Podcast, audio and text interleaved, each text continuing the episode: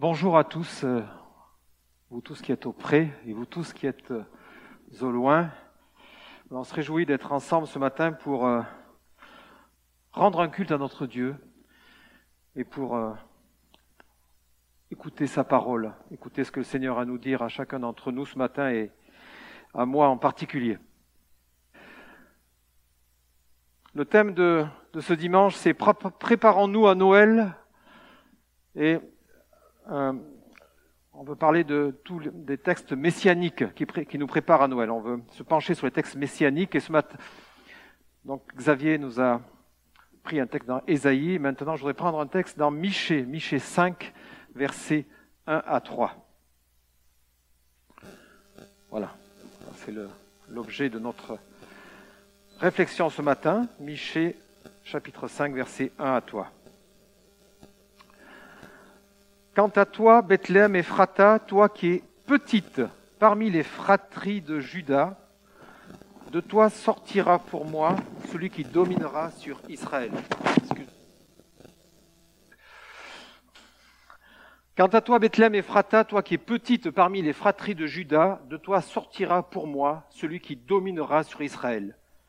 Son origine remonte au temps jadis, au jour d'autrefois. C'est pourquoi il les livrera jusqu'au temps où celle qui doit accoucher accouchera, et le reste de ses frères reviendra auprès des Israélites. Il se dressera et les fera paître avec la force du Seigneur, avec la majesté du nom du Seigneur son Dieu, et ils s'installeront, car il est dès maintenant glorifié jusqu'aux extrémités de la terre.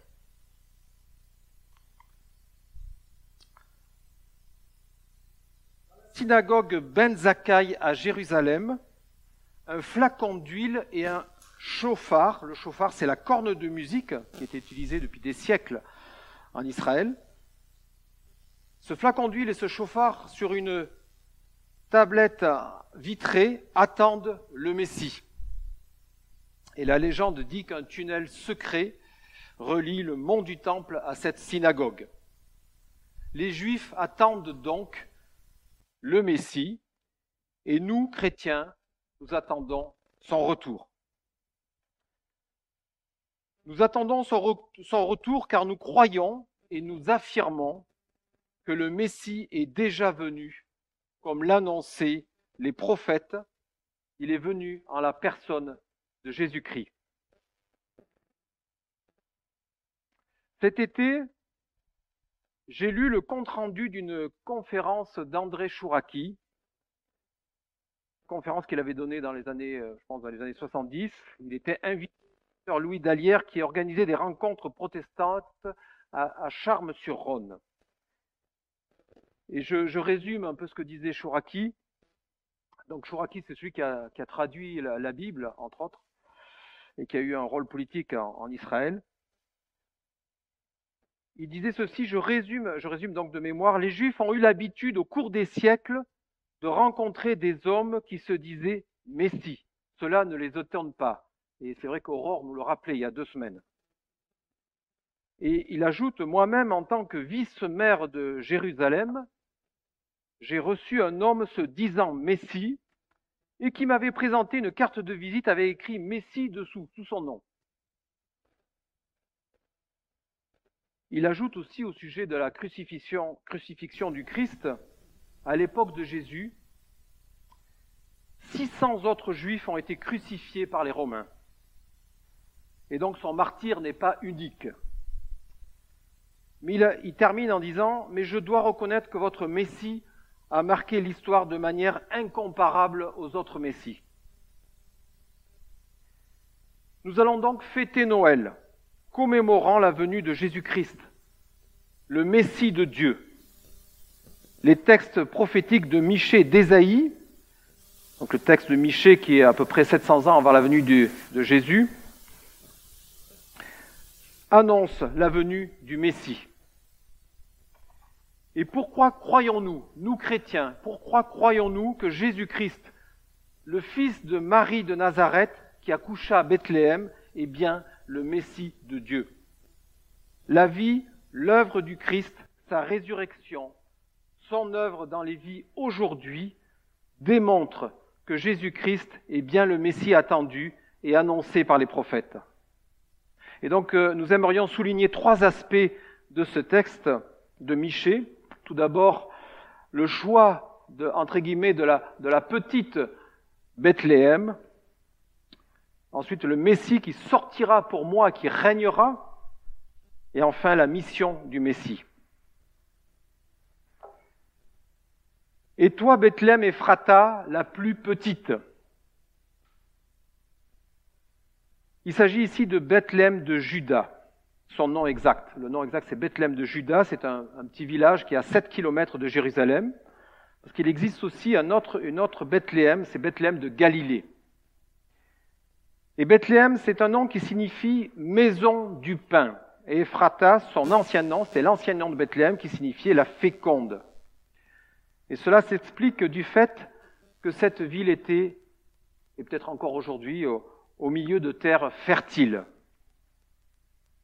En employant ces deux noms, Bethléem et Frata, le prophète indique qu'il ne peut y avoir d'erreur sur le lieu de naissance du Messie. Et d'autre part, cela ajoute de la solennité à son propos. il est dit, euh, dans ce premier verset, euh, et de toi, toi qui es petite parmi les fratries de Judas. Alors la traduction exacte du verset, c'est petite pour être entre les milliers.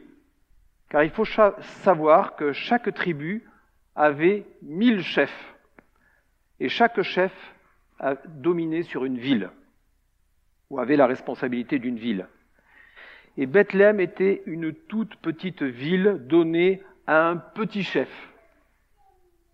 Et cette ville d'ailleurs n'est même pas citée dans la liste des villes de Juda donnée au peuple hébreu, cette liste de Josué 15. C'est pour dire combien elle est insignifiante. Mais cette petite ville avait eu une renommée du fait que le roi David en était issu. Le roi David qui, avait régné environ 300 ans avant Michée. Samuel vint y oindre David, on voit ça dans 1 Samuel 16. David, le petit-fils de Jessé, le dernier, celui qu'on avait oublié de présenter au prophète. Et donc voilà le lieu de naissance choisi pour le Messie, et non pas Jérusalem, Jérusalem le lieu de la royauté, le lieu où naissent les rois. Toujours dans la parole de Dieu, ce contraste entre ce qui est grand et ce qui est petit pour les hommes et le choix de Dieu pour ses qualificatifs. Ce qui est petit pour les hommes peut être grand pour Dieu. Le petit garçon de Jessé, né dans une petite ville qui est devenue le grand roi David cité en exemple dans la Bible pour son œuvre historique, mais surtout pour sa foi.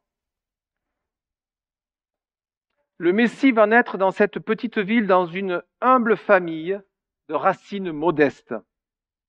Mais il sera grand, car d'origine divine.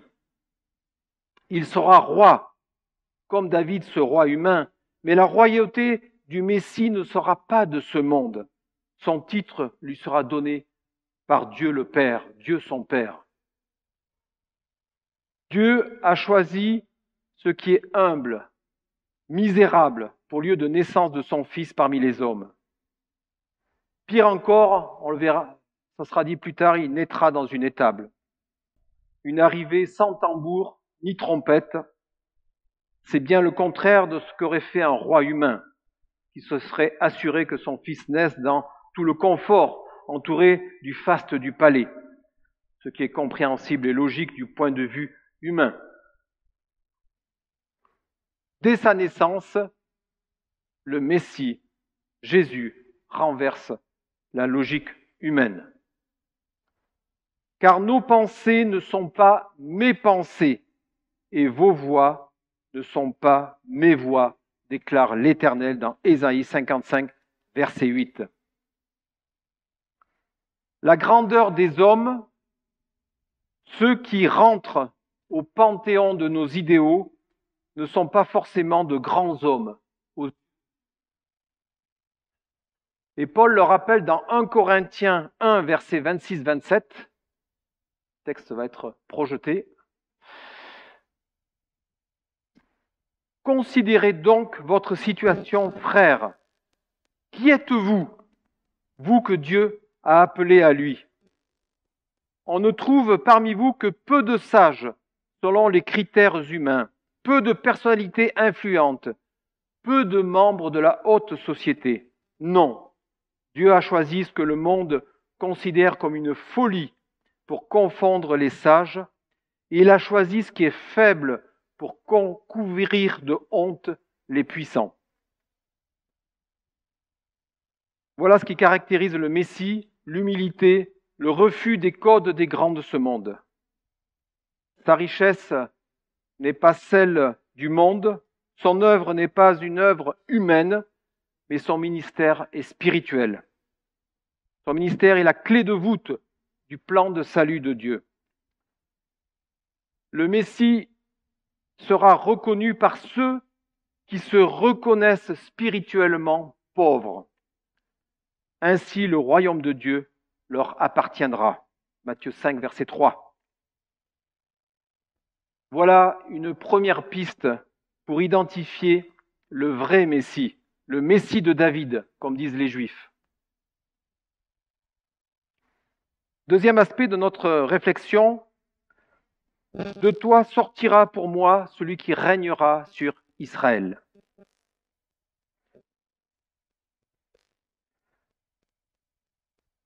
Le verbe sortir en hébreu a la même racine que le verbe jaillir. Dans cette action de sortir, nous voyons une action puissante de Dieu comme le jaillissement d'une source d'eau. Dieu va produire une action puissante dans cette vie. Messie va jaillir et inonder l'humanité.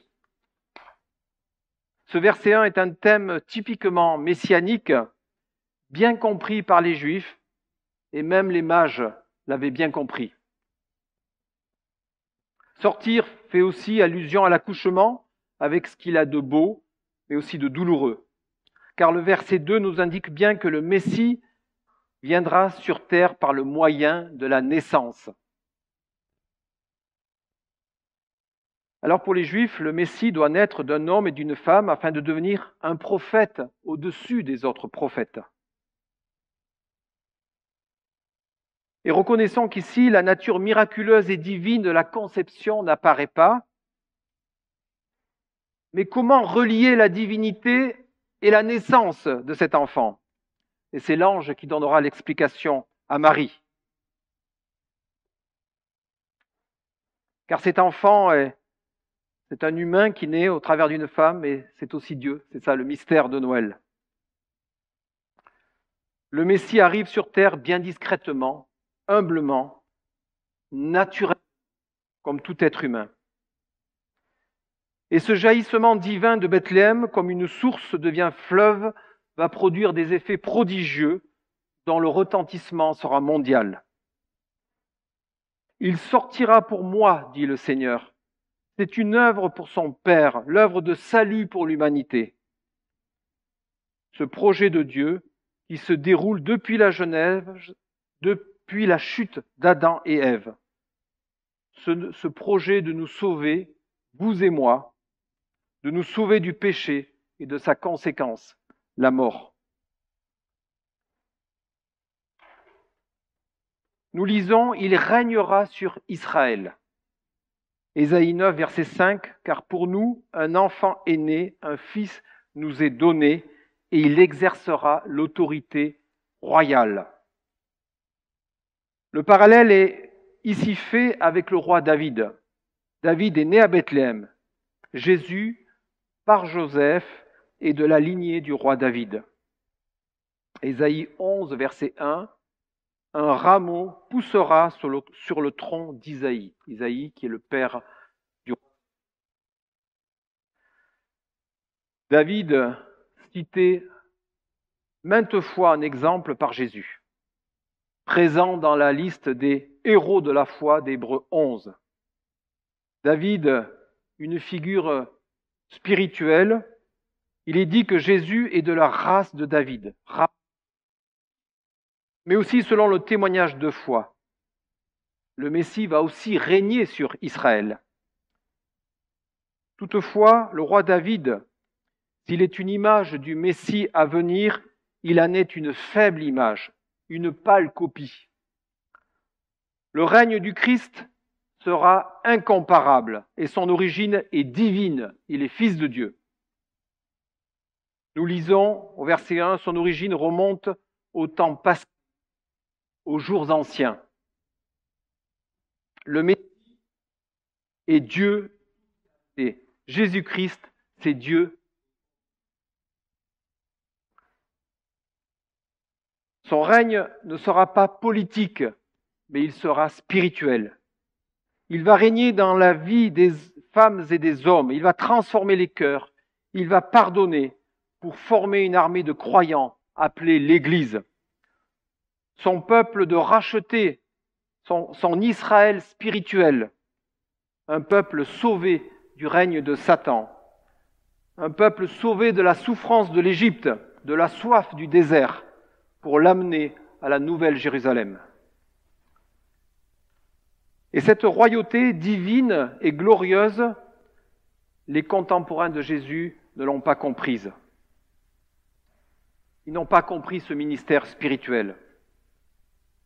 Et beaucoup aujourd'hui encore de nos contemporains et du peuple juif dans son grande majorité ne le croient pas.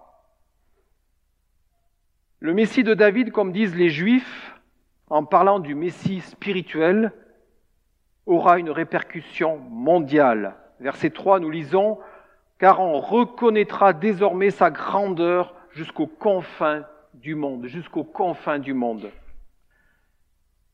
Et c'est ce que reconnaît le juif Chouraki. Le Messie des chrétiens est connu dans le monde entier. Son message a parcouru une grande partie du monde humain. Matthieu 24, verset 14, Jésus annonce Cette bonne nouvelle sera proclamée par toute la terre habitée. Ce sera un témoignage pour toutes les nations et cela est en passe de se réaliser. Alors viendra la fin, dit Jésus. Nul ne peut nier, même l'incrédule, que le jaillissement de Bethléem eut un retentissement mondial. Le message de Jésus-Christ ne cesse de se répandre depuis 2000 ans. Pour beaucoup, certes, Jésus fils de Marie n'est qu'un prophète, un sage, un simple humain, mais qui a fait du bien, qui a fait de grandes choses. Tous reconnaissent la puissance de son message, qui persiste malgré les oppositions, malgré les persécutions, malgré la raison scientifique et philosophique des savants de notre monde. Un roi avec une royauté, une royauté spirituelle dont la bonne nouvelle s'est répandue au cours des siècles sur toute la terre, ce message qui a transformé des dizaines, des centaines, millions de vies. Voilà une deuxième piste pour affirmer que Jésus-Christ est bien le Messie annoncé par les prophètes. Troisième aspect de notre réflexion, le Messie berger. Nous lisons, il pètera son troupeau revêtu de la force de l'Éternel, avec la majesté de l'Éternel, son Dieu. Jésus lui-même affirmera, Je suis le bon berger. Alors le berger n'est pas l'image que nous avons traditionnellement de cette profession, c'est-à-dire un brave homme qui se contente de regarder de regarder ses brebis, de les surveiller, de faire attention qu'une ne s'échappe pas et pendant ce temps euh, reste dans un coin pour lire un bouquin. Même aujourd'hui, dans nos alpages, le, berger est loin de l'image d'Épinal. Le berger garde ses brebis, mais aussi les protège des bêtes féroces Et au temps de Michée, il y avait beaucoup de bêtes féroces, en particulier, il y avait des lions, il y avait des ours, il y avait des loups. Aujourd'hui, dans les Alpes, il y a, des loups hein, qui, mangent les brebis. Le berger soigne ses brebis, il leur donne le manger et le boire. On sait que dans les Alpes aussi, ils récupèrent le lait, ils font du fromage. Enfin, c'est un métier qui est très complet, qui est, qui est difficile. Et au temps de Jésus, euh, il fallait être courageux pour exercer ce métier. Et David le raconte très bien, car lui-même, il a dû lutter contre les lions et les ours. Et donc, quand il a annoncé par le prophète Michée, il pétera son troupeau, cela signifie quelque chose pour l'auditeur. Cela signifie que c'est vraiment une, une réelle mission et que c'est un grand chef qui arrive, qui est annoncé. Et plus encore, le Michée ajoute, il est revêtu de force et de majesté pour l'Éternel, revêtu de force et de majesté pour l'Éternel. C'est la vision d'un berger tout-puissant, d'un berger divin, un berger à aucun autre pareil. Alors nous pouvons comprendre, sans les excuser, la déception des contemporains de Jésus qui croyaient s'être trompés sur la nature messianique de Jésus. Il attendait un Messie, chef de guerre, avec la puissance de Dieu, qui les délivrerait de cet Hérode cruel et corrompu, et l'occupant romain non moins cruel et, et cupide. Il lui disait, il disait à Jésus, mais Jésus, sois ce berger revêtu de force qui va tout mettre en ordre en Israël.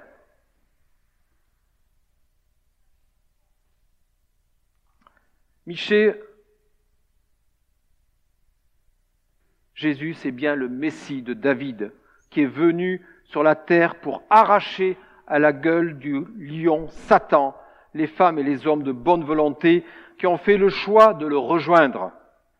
Il est venu se constituer un troupeau de rachetés, femmes et hommes de toutes conditions, de tous les peuples de la terre, de tous les temps. Et ce troupeau s'appelle l'Église le Messie, brebis expiatoire sur la croix, vainqueur du mal et ressuscité. Jésus dit, le bon berger donne sa vie pour ses brebis. En lui, nous sommes en sécurité. En lui, nous sommes en sécurité. D'une part, nous sommes sauvés et avons accès à son royaume, à son paradis, à la vie éternelle. Et d'autre part, tout au long de notre vie terrestre. Il prend soin de ses rachetés. Il prend soin de ses rachetés. Jésus dit, je connais mes brebis, je connais mes brebis et elles me connaissent. Il a le souci de ses brebis. En lui, nous lisons en lui, on reconnaîtra sa grandeur jusqu'aux confins du monde. On reconnaîtra sa grandeur jusqu'aux confins du monde. Et nous avons déjà évoqué cette parole et beaucoup, au cours des siècles, ont rejoint le Messie Jésus-Christ. Beaucoup encore de personnes, beaucoup de personnes, gloire à Dieu, rejoignent le Christ. La moisson est grande, le peuple de Dieu est nombreux, et nous pensons que le peuple de Dieu est beaucoup plus important que nous le croyons. Malheureusement, beaucoup se perdent et refusent son appel, ne veulent pas croire au message du Messie de Noël. Mais un jour, quelle que soit la foi des uns et des autres. Croyant, incrédule, quiconque devra se rendre à l'évidence. Romains 14, verset 11, nous lisons, Car nous comparaîtrons tous devant le tribunal de Dieu, car il est écrit, Je suis vivant, dit le Seigneur, que tout genou se ploiera devant moi et que toute langue confessera hautement Dieu. Tout genou se ploiera devant moi et toute langue confessera hautement Dieu. 100% des humains devront confesser Dieu. L'humanité tout entière reconnaîtra le genou à terre que Jésus est le Messie envoyé par Dieu, son Père, que Jésus-Christ est Dieu. Toute l'humanité devra reconnaître qu'Ésaïe que Michée en dit vrai, que toute la parole de Dieu est digne de confiance. Malheureusement, pour beaucoup, cette reconnaissance sera trop tardive pour leur salut. Nous, brebis du bon berger, réjouissons-nous d'avoir entendu sa voix et de l'avoir rejoint. Nous avons un berger puissant. Nos vies sont en sécurité en lui. Mais la moisson n'est pas terminée. D'autres brebis nous rejoindront. Les évangiles, le témoignage des apôtres nous racontent l'œuvre du Christ sur la terre. Oui, Jésus de Nazareth, né à Bethléem, est bien ce roi divin, ce berger annoncé par les prophètes. C'est notre troisième piste de reconnaissance du Messie.